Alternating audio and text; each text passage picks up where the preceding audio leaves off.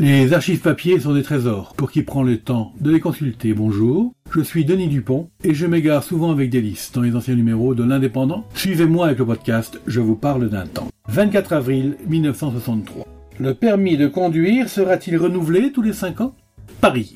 Monsieur Jacquet, ministre des Travaux publics et des Transports, a installé hier après-midi au ministère un groupe de travail administratif qui aura pour objet d'étudier les mesures concernant l'octroi et essentiellement le retrait ou la suspension du permis de conduire. Il est en effet apparu souhaitable, estime-t-on ministère, de personnaliser le permis de conduire. Ce groupe de travail réunira des représentants des ministères de la Justice, de l'Intérieur, des Forces armées pour la gendarmerie et des travaux publics. On peut dire que le comportement du conducteur est à l'origine de la majeure partie des accidents. Modifier ce comportement est sans doute l'objectif principal à atteindre si l'on veut agir efficacement en matière de sécurité routière. On ajoute qu'en dehors de la propagande, c'est par la réglementation et la répression que l'on peut peser sur le conducteur. Un certain nombre de dispositions ont déjà été prises. Pour tout ce qui touche la délivrance du permis, la durée de l'examen a été augmentée, la vitesse à atteindre au cours de l'épreuve a été accrue, enfin, un programme de caractère pratique a été mis au point permettant d'une part d'obtenir des candidats un niveau de connaissance satisfaisant et d'autre part de donner aux inspecteurs un cadre destiné à assurer l'homogénéité de l'ensemble des examens. On estime au ministère des Travaux publics la suspension automatique du permis, après un certain nombre d'infractions à déterminer, même si elles n'ont pas été suivies d'accident d'ailleurs, aurait un double avantage. 1. Éliminer rapidement le mauvais conducteur. 2.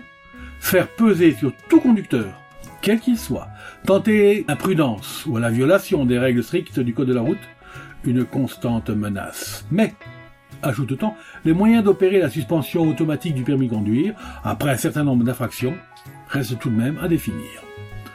On considère que, tout en restant dans le cadre de la réglementation actuelle, on pourrait concevoir un aménagement des textes permettant le renouvellement périodique du permis de conduire sur la base des renseignements fournis par le casier des contraventions, un casier créé par arrêté en janvier 1960.